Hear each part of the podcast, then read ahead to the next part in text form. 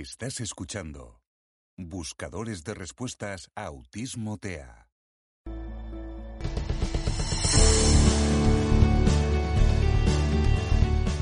Te traemos una nueva audiopíldora sobre autismo, TEA y CEA, trastorno o condición del espectro autista. Y recuerda, no las acapares de forma compulsiva. Dosifícalas, reflexiona sobre su contenido y que no te engañe su aparente simplicidad.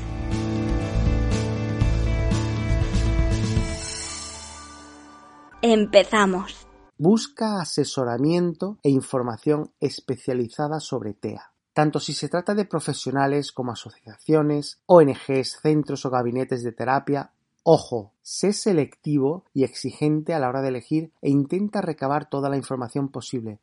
No todos son iguales y no estamos como para perder el tiempo sin que nos aporten nada, ni mucho menos tirar el dinero.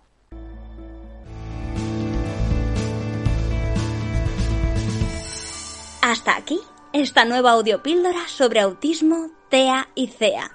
Esperamos que haya sido de tu agrado y que podamos volver a contar contigo en un próximo episodio.